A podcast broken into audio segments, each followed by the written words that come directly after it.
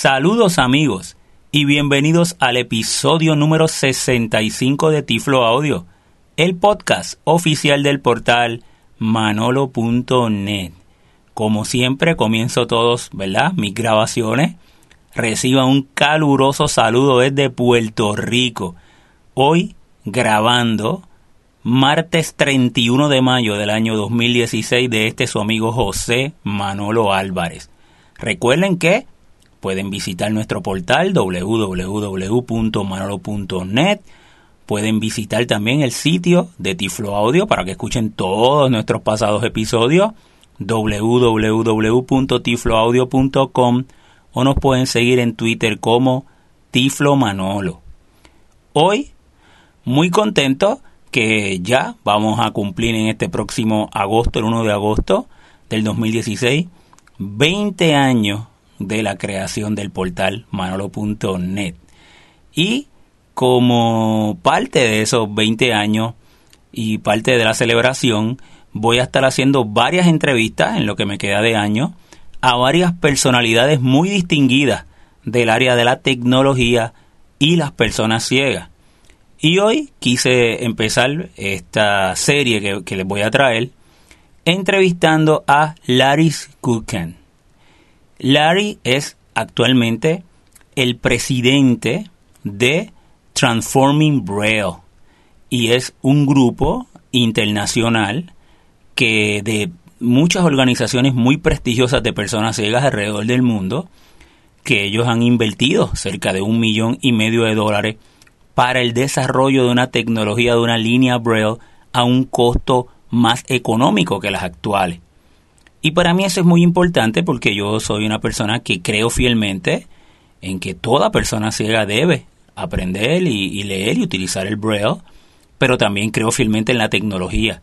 Y esa unión entre el Braille y la tecnología son las líneas Braille que lamentablemente por muchos años han sido extremadamente costosas y es sin duda ese alto costo de una pantalla o una línea Braille hoy día la barrera para que muchas personas ciegas no puedan tener acceso al Braille o acceso a un iPhone o un Android o una computadora en Windows o una Mac por medio del Braille y lo que se conoce como el Braille digital, las líneas Braille dinámicas.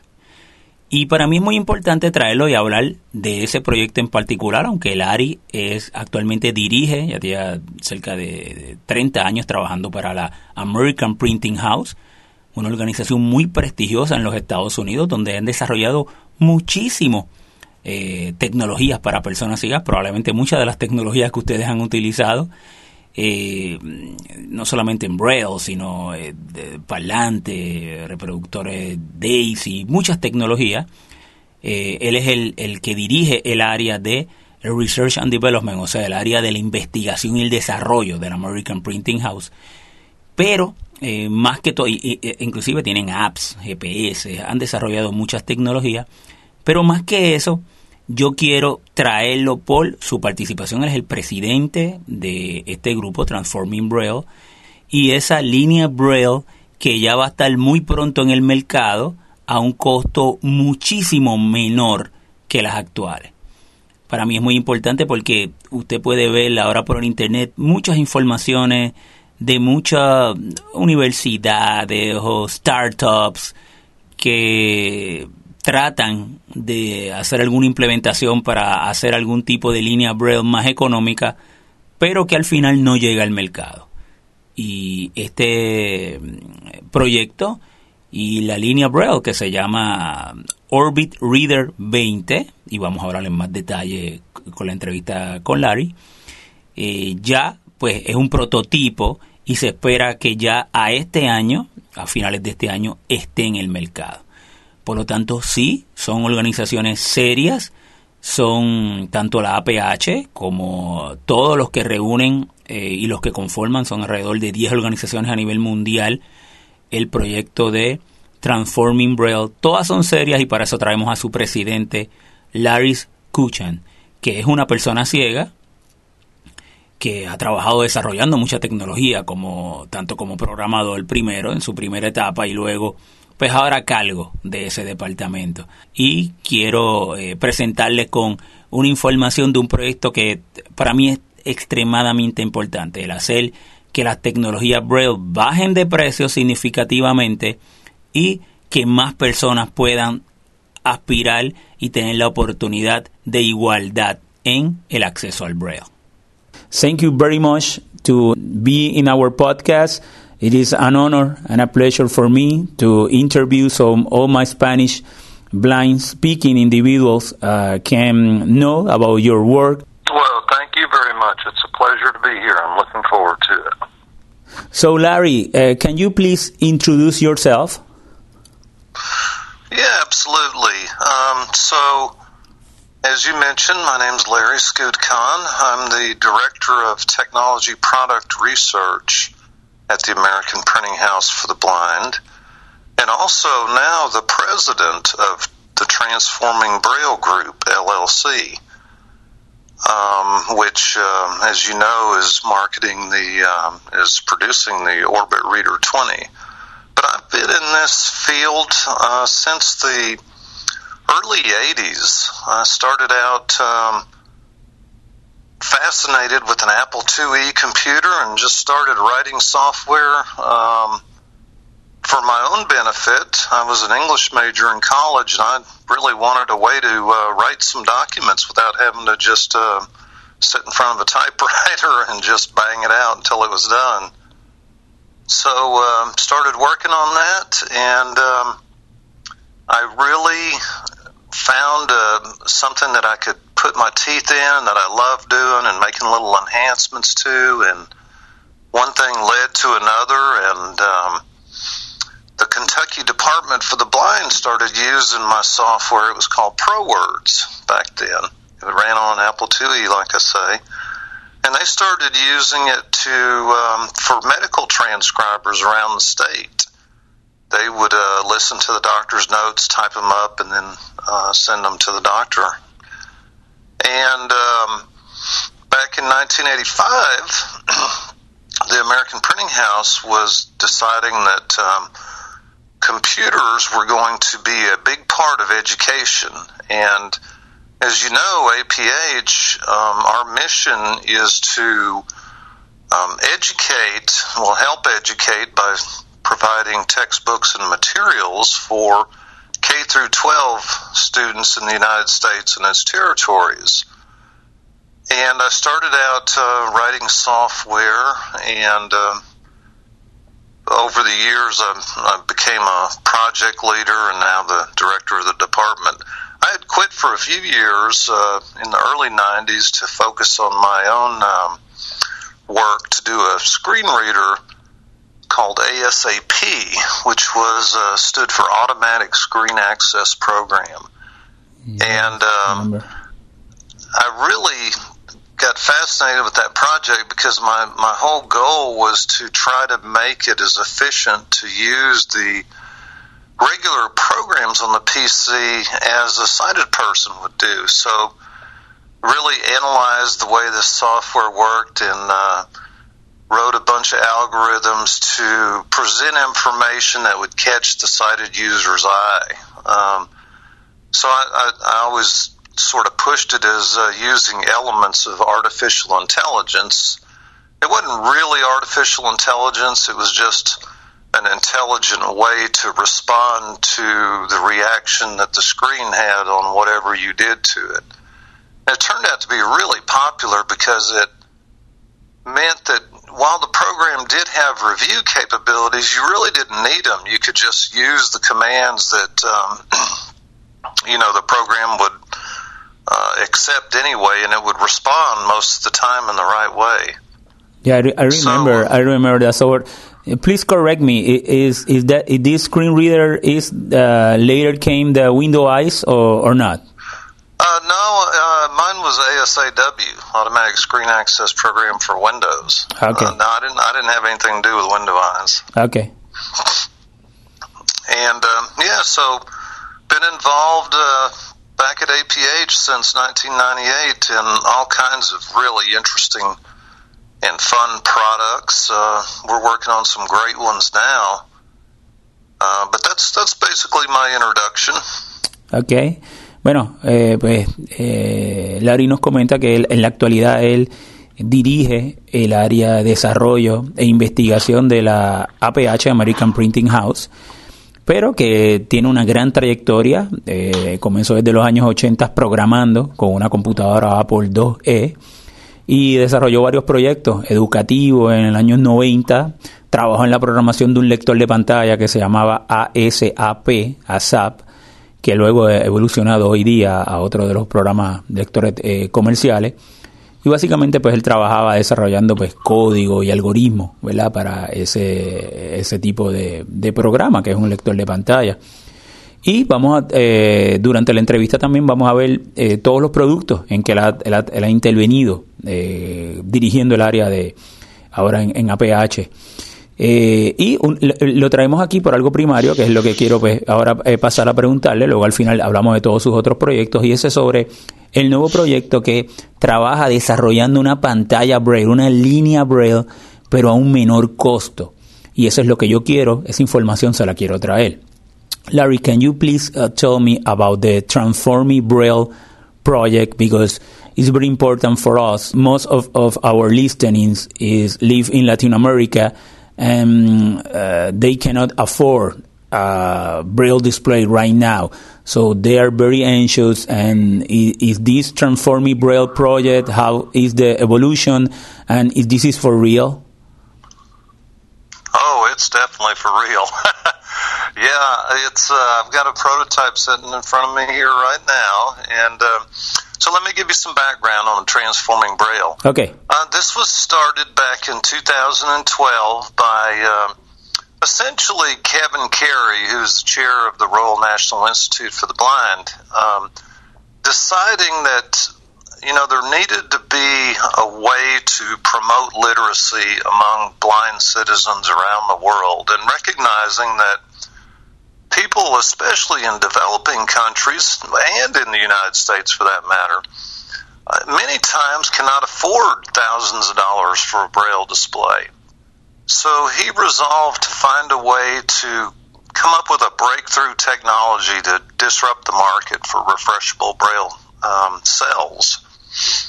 And um, he put together an organization that consisted of uh, 10 different organizations around the world that um, started out with a research project to look at all the existing work that was going on with Braille cell technology because, you know, he realized, I mean, he recognized that this is one of the few things that isn't following Moore's Law. And if you'll recall, Moore's Law is um, basically the fact that computing power doubles and the price halves every 18 months or so. Yeah, that's true. And yeah. that's been true of uh, computers and phones and everything, but not braille displays. Yeah, you're right.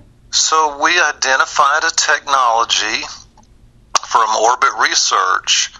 Um, he hadn't had it developed at the time, but all the organizations uh, put money together to come up with $1.25 million for a research project to bring these cells to production ready.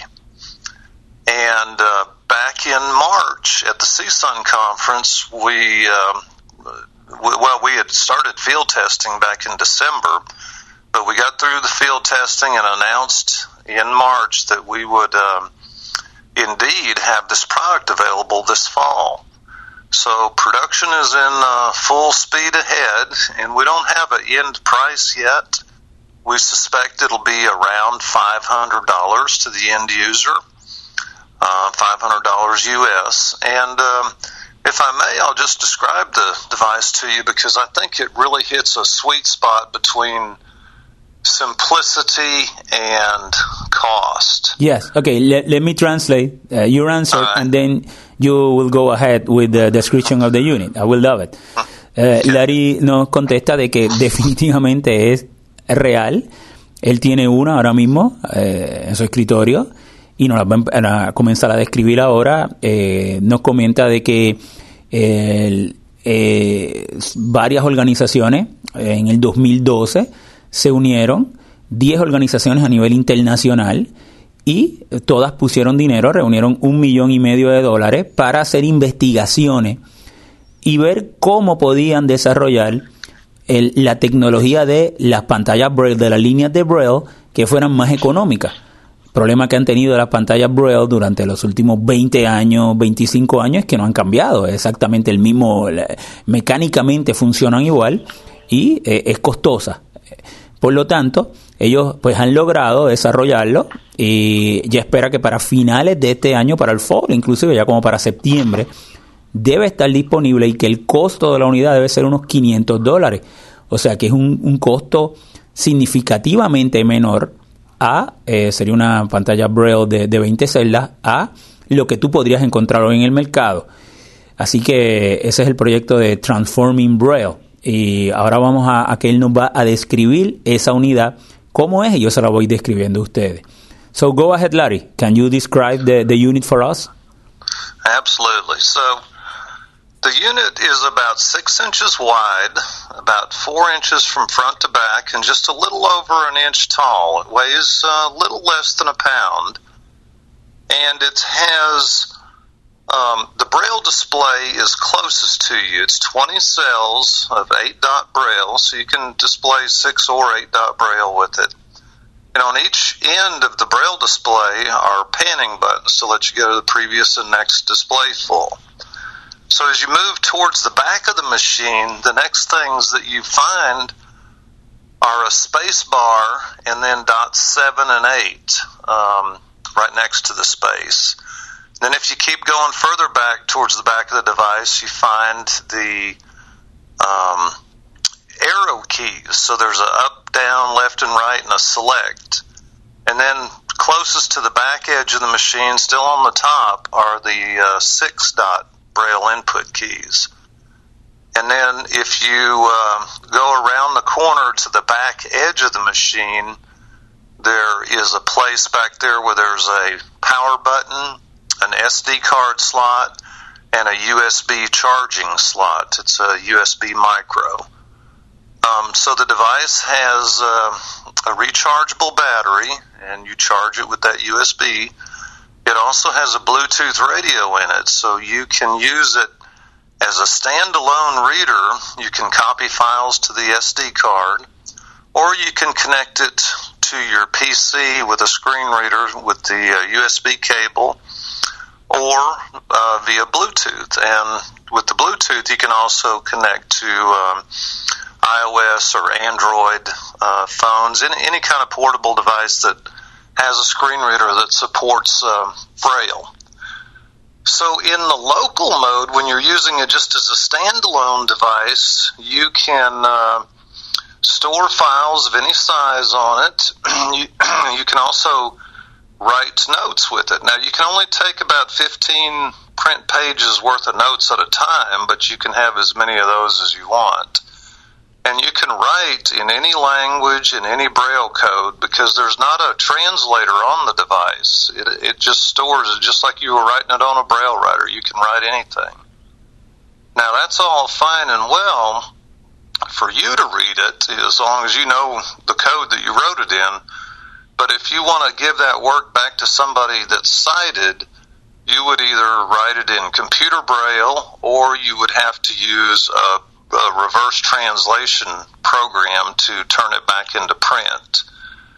And we have written a um, a translator. Well, we didn't write the translator. We just wrote an interface around the LibLouis Braille translator, so that uh, in Windows you can uh, point to a file with the File Explorer, right click on it, hit send to, and then Braille, and it'll take the file you're pointing at and translate it into, um, well, the default is UEB English, but you can change that. Yeah, I, so, I, I have been using. I have been using that. Yeah, oh, have you? You've been using Send to Braille? Yeah, yeah. It is uh, since about a month or something like that that it was good out and it's a, yeah. very good tool. Very good. Yeah, yeah, it works. And well, we're going to have another one just like that uh, called Back from Braille. To, so if you write something on your device and you want to give it to someone sighted, you can uh, reverse translate it back into um, readable text. So this makes the device really easy to use because, uh, again, you can just write anything any way you want. I know when I was in college, I, I had made up my own sort of shorthand for some of the classes I was taking, and uh, I was using a slate and stylus at the time. But um, you can do the same thing on this because you know there's no no translator on it. Yeah, um, yeah, I got it. Let, let me translate to our listener, okay? Yep. Bueno, Larry nos contesta de que la unidad, eh, lo primero que tiene, si está pegada hacia nuestro cuerpo, es la, la línea Braille que tiene 20 celdas y luego mientras nos vamos retirando hacia eh, arriba en la unidad, pues entonces tiene las diferentes teclas, tiene pues el, teclado tipo Perkins de, la maquinilla, son las seis teclas, la barra espaciadora, la tecla 7 y la tecla 8 para eh, si tenemos que escribir Braille, Computer Braille o Braille computadorizado.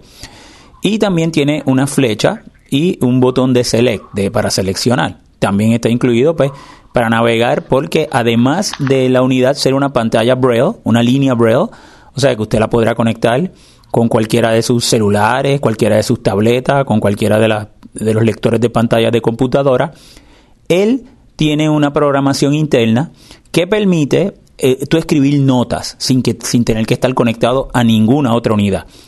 Eh, no es que va, usted va a escribir eh, documentos en Word ni nada por el estilo, ¿ves? son unas notas sencillas y simples pero vamos a poner como el blog de notas. lo puede utilizar sin estar conectado a nada y también es muy útil y luego lo interconecta, lo lleva a la computadora. En estos momentos no tiene ningún software, o sea, no tiene ninguna programación para eh, hacer la traducción, o sea que según usted escribe en la computadora es como si luego pues entonces lo tendría que llevar, si lo quiere pasar a la, a la computadora de la unidad, pues tendría que pasarlo por alguno de los programas de traducción, que él me comenta uno, uno que acaban de desarrollar que es absolutamente gratuito y luego le, le, comento y le, hablo de él.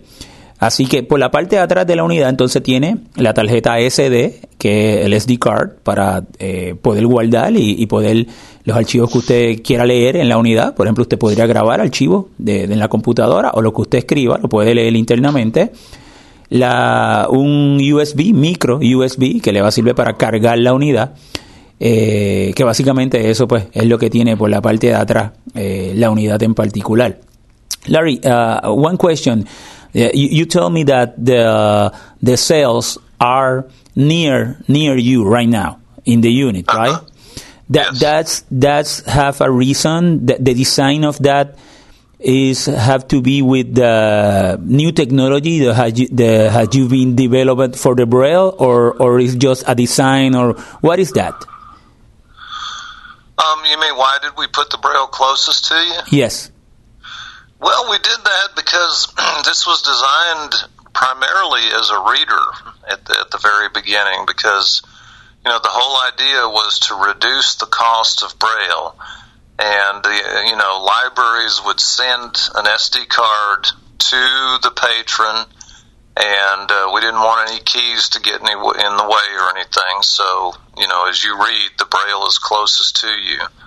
Okay, um, I get it. That's that's that's the only reason. So so it, it, it doesn't have to be with the new mechanism of the new new braille.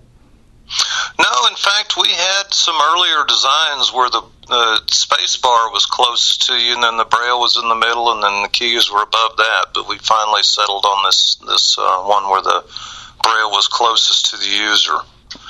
Okay, C- can you explain to us? How it works, this new mechanism, this new braille. So there's now you can uh, make this kind of technology more affordable. How, how is the difference between this and the and the other uh, braille displays? Um, well, the other braille displays use piezoelectric um, technology, and uh, this is using a, a, a, completely different technology, something nobody's ever tried with Braille before. Um, it's really pretty interesting too because it it's uh, different from piezoelectric in that um, the Braille is more solid. So normally on a lot of Braille displays, you can push on the Braille dot and it'll go down. Yeah, yeah. On That's true. this, on this one, it does not. This is like reading uh, a sign on a wall, like a braille sign, like Ah, okay. a, a room number on a hotel room. Okay. So it's very, very solid uh, braille. Uh, the, the braille is was really the thing we were worried about the most going in, into this project. You know, to get some good, consistent dot heights and a good refresh t- time and uh, uh, easy to read. And it has it has uh, accomplished that uh, very well. It's excellent braille. So it is uh, firm. It is very firm. The the dots. Oh yeah, very. It is plastic or what is the the material? Of, hmm it is plastic. es plastic. So, ok, el, uh, Larry me comenta, primero le pregunto que por qué la, la, la línea Braille está, eh, la- eh, su diseño está más cercano de nosotros. Me dice que simplemente lo- como lo hacen, quería saber si era debido al, mecanismo nuevo que tienen, pero me dice que no, que simplemente es un diseño porque lo hacen más bien como una unidad de lectura y no quieren que las otras teclas, el teclado tipo Perkins, pues interfiera. Luego le pregunto que eh, eh, por qué la qué han logrado hacer, de- en qué consiste el que esta pantalla pues pueda costar mucho más barata y me habla que es la manera en que ya no utilizan la manera eh, tradicional de hacer la- las pantallas Braille en particular eh, con, con el mecanismo. Y estas son como dos piezas que son en plástico y eh, va subiendo, la, la, la pieza completa sube como con los diferentes caracteres y queda un, un braille muy firme eh, que para la lectura se lee muy bien y es, eh, en plástico, o sea, también tiene grandes ventajas, por ejemplo, si se llegara a mojar o para su limpieza, pues tiene muchas grandes ventajas este tipo ¿verdad? De, de nueva tecnología que pues ellos están desarrollando.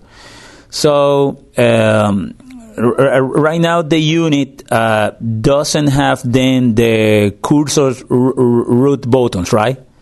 That that is correct. Um, again, we tried to uh, produce a unit that was as low a cost as possible, and uh, adding the cursor routing buttons would probably add. Well, we don't know exactly yet. I suspect we'll be actually adding a model later on that includes the cursor routing buttons as well. Of course, it'll be a little more expensive.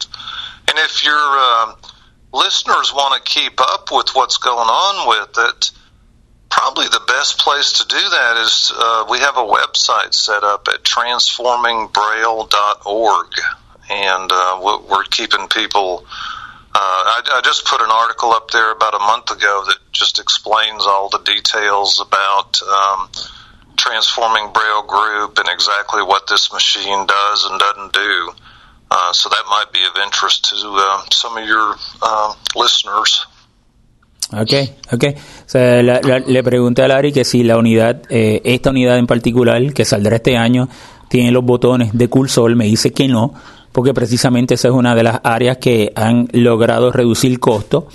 Pero que sí, eh, un modelo similar a este en el futuro estará disponible y tendrá un, un costo mayor, ¿verdad? El que con todo eso mucho más económico que las demás. Para los que los prefieran, ¿verdad? Tener los botones de cursor, pues así también estaría disponible. Me da la dirección de el, ah, el proyecto y al, al final yo le voy a dar las diferentes direcciones para que entonces lo tenga. Uh, so uh, another question, Larry, uh, how can this uh, unit, eh, la unidad también tiene conectividad Bluetooth y USB, y es lo que le voy a preguntar ahora. How can this unit can be connected to a screen reader or a tablet or a cellular or, or a computer, if it must be USB or can be Bluetooth. I understand that both, right? Yep, it'll do both. Um, the um, uh, we're still working out all the details with the screen readers, but supposedly it's going to be uh, detectable automatically by several of them.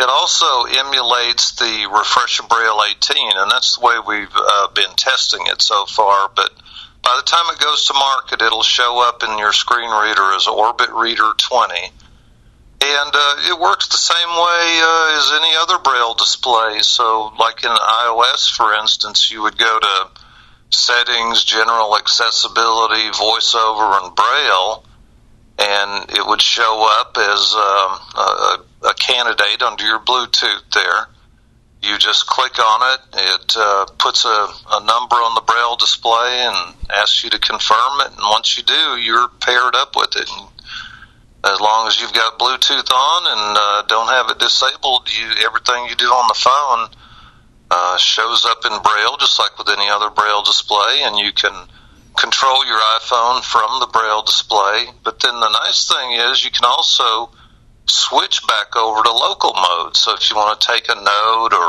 uh, anything like that, switch over, take your notes, switch back to remote mode. So it'll work that way with uh, Android as well, and also on Windows if you or Mac if you have uh, Bluetooth on your uh, laptop or your desktop. Um, you can do you can connect that way, or you can also connect with uh, USB with your screen readers on um, on the PC and Mac. Well, and on Linux, for that matter. Ok, pues Larry le pregunto que si va a funcionar con USB o Bluetooth, me dice que ambas y que funcionaría exactamente igual que cualquier otra pantalla Braille. Usted pues la tiene que ¿verdad? activar Bluetooth en su unidad y el, por medio del lector de pantalla, si está usando un iPhone pues con VoiceOver o TalkBack con Android o si utiliza Windows, ¿verdad? Con los lectores de pantalla JAWS, NVDA eh, o con la Mac, eh, incluso hasta Linux, y podría trabajar como cualquier otra ¿verdad? pantalla Braille, el, eh, interconectarse y todo lo demás. If the user have a screen reader that supports the HID, uh, it, it, will support it, right? The driver. Absolutely, yes. Mm-hmm. Is, if, if, yeah, that's, okay. that, that's the way you would normally want to use it with HID if you're going to use the serial, I mean the uh, USB cable. Okay. But if not, then you have to uh, have the, the, the, appropriate driver so you can connect it via the, the USB, the, the serial, right? Yeah, you can do that, and we'll we'll supply a driver that you can download. But most of the screen readers now support HID, and there's there's really no need to. Uh, there's really no advantage to using serial over HID. In fact, there's a disadvantage in that you have to install that driver software. With HID, you don't. You just connect it and go. Ok, eh, le pregunté sobre el, driver que requeriría y pues ya los lectores de pantalla, de estos la mayoría, pues automáticamente lo detectarían y no tendría problema si lo vas a usar por USB, pues sí necesitarías un driver, un instalador, que ellos también, ¿verdad? Te lo podrían eh, proveer para que entonces pudieras eh, utilizarlo.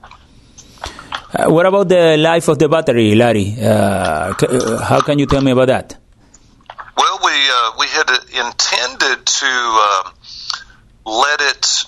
The specifications called for it to operate for a full day of use.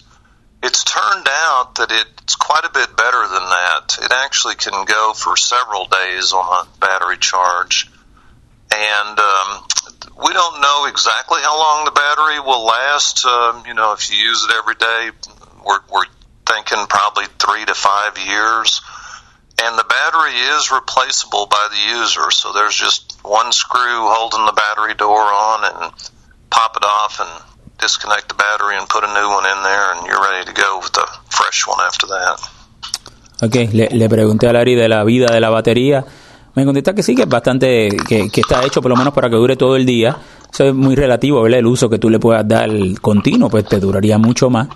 Pero que sí, pues que básicamente es un, equipo que te, si tú lo usas continuamente no tendrías problema en que te dure todo el día o te puede durar toda la semana, dependiendo, ¿verdad? El uso que, que tú entonces podrías tenerlo. Eh, volviendo ahorita a una, algo que se me escapó mencionarle, es que la unidad tiene unas 6 pulgadas hacia el lado, 4 pulgadas hacia el frente y una pulgadita de alta, so, que es una unidad y pesa más o menos una libra, so, que es una unidad bastante pequeña, ¿verdad? Y bastante portable en ese sentido. So, so the, the new name of the of the Braille display is Orbit Reader 20. Is that correct, Larry? Yes, sir. That's right. Orbit. Eh, eh, entonces, el, el nombre para que lo busquen, busquen información y estén pendientes para cuando salga al mercado. Se llama Orbit, O-R-B grande I-T, espacio Reader, R-E-A-D-E-R, e y el número 20, que es la celda, ¿verdad? Que pudiera entonces eh, estar teniéndole.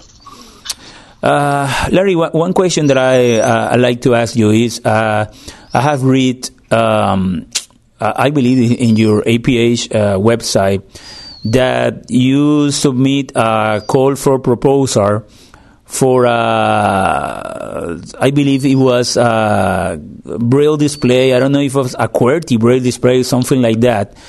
And uh-huh. and uh, I just really that that's one of the things that I really wanted. Uh, that, that was something. It, it, that I it is, is going to be a, a dream uh, AT product for me. Have a, a QWERTY keyboard, a regular QWERTY keyboard, Bluetooth, so I can use it with all of my technology with a braille display. Is that is the the way that you are? Uh, t- tell me something about that project. That's exactly what we're doing. We're uh, trying to get someone to. Um, partner with to design a, a high quality QWERTY keyboard with a built-in braille display. And uh, you know, it's it's just pretty much what you said. We all recognize the uh, need for literacy and the in the use of braille, but let's face it. Um, we don't need Braille for input. It's much more efficient to type for most of us. And, and if it's not, this is this wouldn't be the product for you. Although it does, uh, part of the specifications for this are that it has an embedded Braille keyboard too. But really, the reason you would probably buy this product is because you would want a high quality QWERTY keyboard to use just to go up to any laptop anywhere and just plug it in the USB port and start typing and, and have your braille right there. Of course, it'll work with Bluetooth, like you mentioned, uh, so it'll be a good one for your um, your uh, portable devices as well. Yeah, that, that's going to be great because you will know your, your keyboard. You will know exactly where are all the command keys and all the stuff that it changed when you are in a computer or a laptop or a desktop, and that's that's a, something that is a drawback for for blind uh, student or blind person. So uh, if you have uh, your your uh, keyboard with you, with QWERTY keyboard, that will resolve that. And also, you, it is true. I, I use, uh, as a matter of fact, I have a APH Refreshabraille 18, and I use it all the time. And I'm, I'm also a, a programmer and I code with it, but uh, wow, it is so much coding. For example, when I'm using with JAWS, and it's so much coding uh, when you are editing that uh, then I um, finish always using my I use the refresher all the time but I, I use the, the QWERTY a lot because uh, doesn't have to do all, all of kind of uh, of uh, coding. So it will be a, a, great, a great, a great alternative. And uh, you believe that you you tell me that you are looking for a partner, but you believe that this uh, technology also will, will use this new braille mechanism that you explained to me, or or not? Well, we put the bid out to a number of different manufacturers, and uh, we haven't gotten the responses to that back yet, but we're going to evaluate all of them and pick out the one that provides the best quality versus price ratio um, for for this product. Because you know, first of all, we want it to be high quality, both in the keyboard and the braille. So definitely, this new braille technology is certainly a candidate for this display, but we haven't really settled on that yet. Um, one thing we are going to do with this too is try to organize it like we did the Orbit Reader 20 in terms of having local um, standalone capabilities on it too to take simple notes or to read, you know, even if you're not connected to your PC.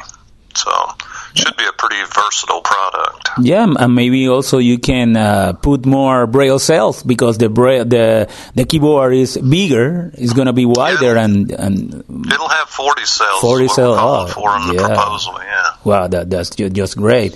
Eh, estoy hablando con, con Larry.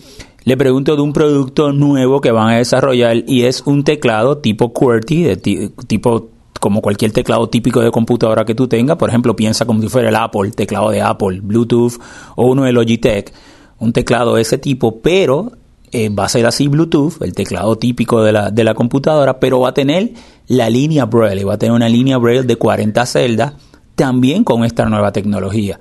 Y ese teclado eh, eh, es una maravilla porque tú lo podrías utilizar con tu computadora, con tu iPhone, con tu Android y siempre tú vas a conocer dónde están las teclas, las teclas de funciones. O sea, tú tendrías tu teclado como tener tu teclado Apple o tu teclado Logitech, pero con esa línea Braille. O sea, que es excelente. Ese producto en la actualidad no, no existe. Y siempre yo, este, era uno de mis sueños, siempre de, mi, de mis deseos, de que se pudiera trabajar con ese tipo de tecnología y 40 celdas y con una tecnología mucho más barata, pues eh, es muy posible. Ellos pues eh, tienen unas propuestas y están trabajando con unos eh, varios manufactureros para ver finalmente a quién se lo, se lo pueden proveer. I believe that, this uh, the the QWERTY keyboard with a, braille display, as we are talking right now, that that is a product that right now does not exist, right? Uh, not to my knowledge, it sure doesn't. Uh, I know that um, Baum made one back in the 80s from uh, from the research I've done, but it was uh, it didn't go over very well. But I think part of the problem was that it was it cost about ten thousand dollars. Yeah, that should I'm that really should be a little problem, right? yeah, we can guess that that could be one of the reasons. Yeah. so we're hoping to make this one uh, affordable. Uh, I don't have any clue what the price is going to be yet. That really depends on what comes back from all these requests for proposals that are out right now. Eh, le pregunto que si él, a su mejor conocimiento, conoce un teclado así tipo QWERTY de computadora que pueda tener integrado una línea Braille. Me dice que no, que para los 80 Bound hizo un, un producto así, pero que tenía un costo como de 10 mil dólares y nosotros entendemos que eso, ¿verdad? Pues pudo haber sido una de las razones por la que yo no esté en el mercado. Por eso, básicamente, pues lo, lo, hicimos de broma. También este teclado, esta unidad, pues eh, también eh, va a integrar eh, opciones de poder escribir tus notas, tener un, una guardar archivos todos en texto y poder este trabajarlo exactamente como el Orbit Reader 20. Uh, another question, Larry. Uh, when you are using your note taker uh, capability, for example, on the Orbit Reader 20, and you in a local mode, and you turn off the, the unit, when you turn it on, what happened? You get to your document or you went to a menu? What happened? You go straight back to where you were when you shut it off, right in the document you were in. And it will be in the same position? Yep. Same cursor position and everything. Eh, le pregunto que en, la, en, esta unidad, en la Orbit Reader 20, que es el que estamos hablando, si eh, cuando tú estás en el modo local, que estás escribiendo un documento, por ejemplo, usando el blog de notas que él tiene integrado, y apagas la unidad, ¿qué pasa cuando la prendes? Y él me dice que, ya, que entrarías exactamente donde te quedaste, en la misma posición en el mismo documento. Eso es excelente porque no, nos ahorra tiempo y fíjate que nosotros entonces podríamos hacer varias tareas sabiendo que cuando volvamos a aprender la unidad en el modo ese local, podríamos tener entonces esa, esa opción y, nosotros lo podríamos tener. Um, something else that you want to say uh, about the Orbit Reader 20 is being great news for us, knowing that we are very near uh, where we can buy it or where our listeners uh, can buy it or any information that you can bring about the Orbit Reader 20?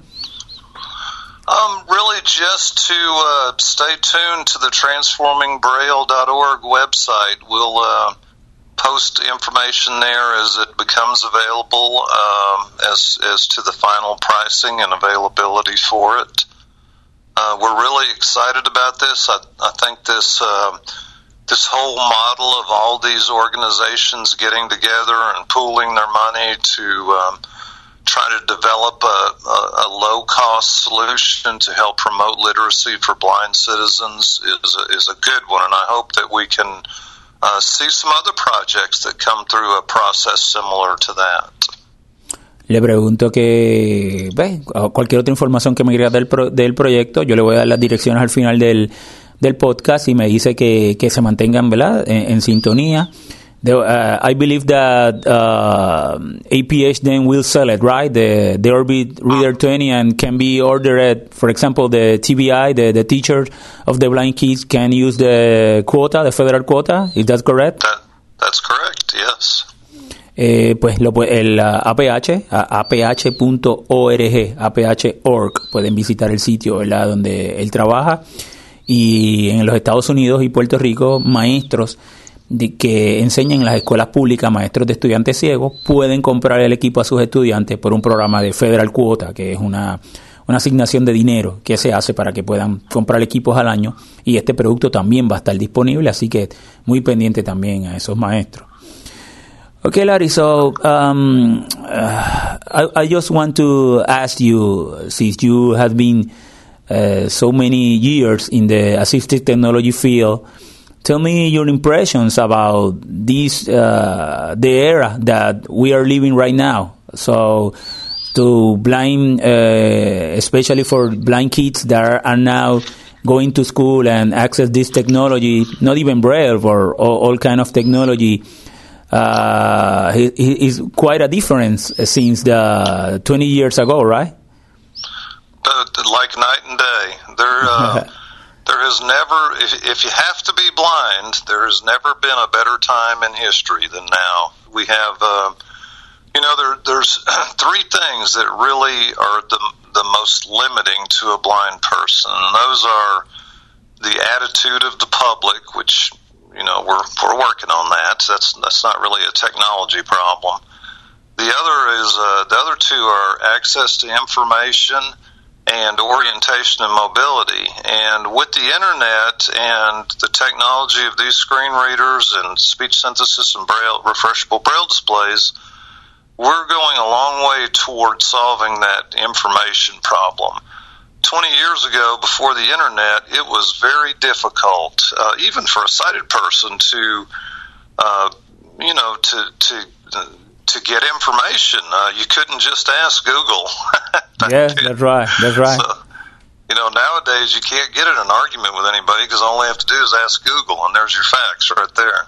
So that's very liberating for blind people. Now we still have a lot of challenges. Um, you know, as the internet becomes more and more complex, the screen readers need to grow with them, and our, our legislation and standards uh, need to keep growing. I, in fact, uh, you know, I think some of the three most important things about progress to technology are standards, legislation, and open source. But anyway, so the third other problem with blindness uh, that, that really uh, limits people is orientation and mobility. And now we're seeing uh, a lot of nice GPS apps that run on your cell phone. You're not having to spend two or three thousand dollars just to know where you're at. Um, in fact, we have um, a couple of GPS apps that we've developed and are in the process of developing now um, to help with with that particular situation. And one of them actually is free. Um, so we have a, a, an app called Nearby Explorer, and then we also have one called Nearby Explorer Online. These, these two are for Android. Um, the Nearby Explorer Online is free and but you have to have a data connection to use it. So it uses uh, um, Google services and Foursquare to let you know about things that are around you. It lets you uh, use your phone to point it uh, to point to objects in the environment that are on a map, and it'll it'll vibrate and tell you what you know what you're pointing at. And um, and uh, again, that is free. Now, the the Nearby Explorer that's that's uh, ninety nine dollars um, includes um, maps of North America. So you download these maps to your phone, and then you can actually use it with or without a data connection because you have all the data right there on your phone. So now we are also uh, about to release a Nearby Explorer, a paid version. Don't have a price on it yet uh, for iOS, and I presume we'll be doing a uh, Nearby Explorer online that'll be uh, one that doesn't need maps as well, and I, I, I imagine it'll be free uh, as well. But we hadn't really uh, set a price or anything on it yet. Oh, so if that's you, great. If you uh, if you want to check it out, just go to the. If you have an Android phone right now, just go to the uh, Google Play Store and look for uh, Nearby Explorer online, and it'll pop up there and uh, check it out. Yeah, yeah, I, I have been trying it. Yeah, I have, I have uh, an iPhone and also an Android, and I have I tried the online, and it is a it is a very good. It is a very uh, and it's very accessible because all the information give it to you in the same in the same page, and uh, Yep. it's very accessible to for to to access just by gestures. Um, eh, le pregunté a Larry que siendo un experto, ¿verdad? tantos años él en, en diferentes eh, áreas de la tecnología para personas ciegas, que nos hable sobre las diferencias, ¿verdad? Entre ahora y hace 20 años atrás, por ejemplo, y me dice que sin lugar a dudas es como el- la noche y el día, que no hay mejor eh, tiempo para ser ciego que en estos momentos, y la tecnología ha sido un, gran apoyo. Nos habla de varios factores que tienen las personas ciegas, eh, el acceso a la información y el Internet ha ayudado grandemente a que nosotros conozcamos la información. Nos habla sobre el, área de la orientación y movilidad, que para trabajar, ¿verdad? El, el área también de la vida independiente y nos menciona varias de las aplicaciones que ellos han desarrollado. Se llama Nearby Explorer y tienes una versión gratuita en, en Android, que sería Nearby Explorer Online. Tiene otra de costo, pero la Nearby Explorer Online eh, es gratuita y que pronto saldrá una para iOS, para que también ¿verdad? puedan utilizarlo en iPhone. Dice que tenemos todavía retos eh, como personas ciegas, pero sin lugar a duda, pues eh, siempre debemos procurar que haya una estandarización, los estándares, en- más en el área de accesibilidad, pues la legislación eh, también, ¿verdad? que nos puedan apoyar y las actitudes, que fue la, primera que nos mencionó. Así que básicamente es el, área que, que nos pueda trabajar. Other question, Larry. Um, wha- uh, I'm very curious that uh, it is true that all these braille displays are very expensive right now, but it is a tendency that each year more models came to the market, and it is uh, something uh, that uh, sometimes it's very hard for me to get an explanation of that. Uh, it is expensive, but more uh, companies came to the market, and it's very competitive right now. The braille displays. You know, the only explanation to that is that the um, the demand is so low. Uh, there's there's not that. I mean, relatively speaking, blindness is a low incidence population. So, I think that's part of what keeps the prices up. Is there's no quantities in it. You know, if everybody needed a braille display, they would they would be dirt cheap. Yeah, yeah, it's a, a market. Yeah. Yeah, exactly. Now with this new technology that you are promoting sometimes uh, in the future i think that these companies have to make a decision if they will will use this technology or not because then if you can access a braille display for less money then the the industry will or, or have to move it or have to make some business decision. That's right right? Absolutely, think what you're going to see is a, a couple of things. There'll, there'll still be premium braille displays that you know you'll you'll pay four, five, six thousand dollars for a top of the line kind of Mercedes type of uh, display that's got every bell and whistle on it. I think you'll see the continuation of um, the lower end, uh, less expensive displays like the Refreshabraille that are good, solid performers um, using the traditional technology, and you may see some of those companies um, switch over to this newer technology. Um, I think what I, what we all in the Transforming Braille group will happen, uh, hope happen is that somebody will come along next year or the year after that and find a way to do it for half the price of what we're doing it for, and you know be able to produce one for a hundred dollars. I don't think that's going to happen this year, but eventually it will, and that's that's a good thing. Uh, that that's why Transforming Braille did this is to disrupt the market and introduce you know shake it up, introduce some new things, and see where the innovation is going to go. I think ultimately Braille displays are probably going to um, use even a different technology than we're using here in this one. Uh, you may see some electroactive polymers or some fluid dynamics that control the uh, dot positions on the on the pin uh, the pin positions. So this is really just a way to open up the door and shake things up a little bit. Um, I don't I don't think this will be the be all and end all from now on, but it'll it'll be a step towards letting other companies begin to innovate and uh, bring those prices down. And for me, it's, it's a great thing because with this uh, advancement, the, it is true there has been a decline of or reading of Braille, but technology can now be uh, a great alternative so our kids in our school can read Braille thanks to technology.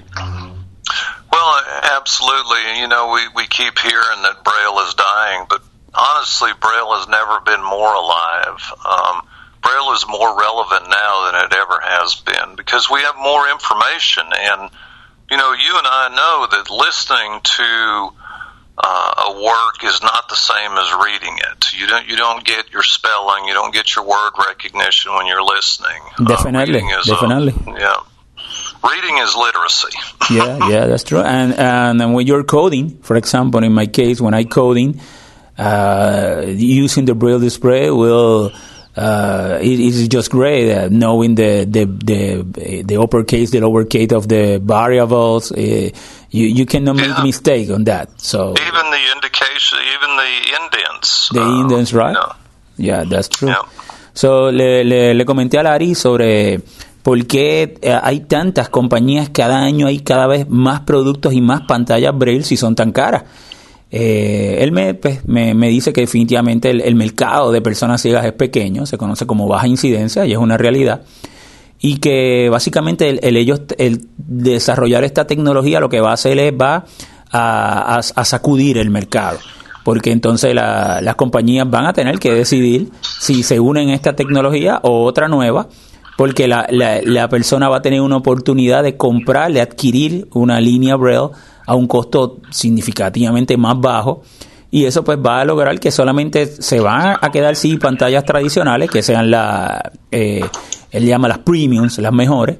Y pero sin lugar a duda pues sí va a haber un, impacto que el mercado se va a sacudir y, y, los dos estuvimos de acuerdo en que la tecnología pues y el braille totalmente se llevan eh, de la mano en estos momentos. Inclusive va a permitir que muchos niños ciegos puedan tener acceso a muchos de los libros y demás gracias a, a, mientras sigan bajando los costos de las pantallas Braille. Este es un, un primer paso de excelencia, el Orbit Reader 20. Well, Larry, uh, I just want to finish. Uh, uh, I would uh, like to thank you to being our podcast uh, show. It is an honor and a privilege that you have to uh, take of your busy time to share this great Braille information our Hispanic uh, blind person uh, are, are, just love Braille and wants to have access to uh, Braille displays that in this right now cannot have it due to the uh, high pricing. And just it is a hope that they can uh, have information, can be liter, have more better quality of life with this kind of implementation of the rail. So I, I just want to say thank you and uh, my listeners always that the, the first thing in their list is where it's gonna be a, a lower cost uh, braille display. Oh, that's great to hear, and and thank you. It was an honor and a privilege to be part of your show. Thank you so much.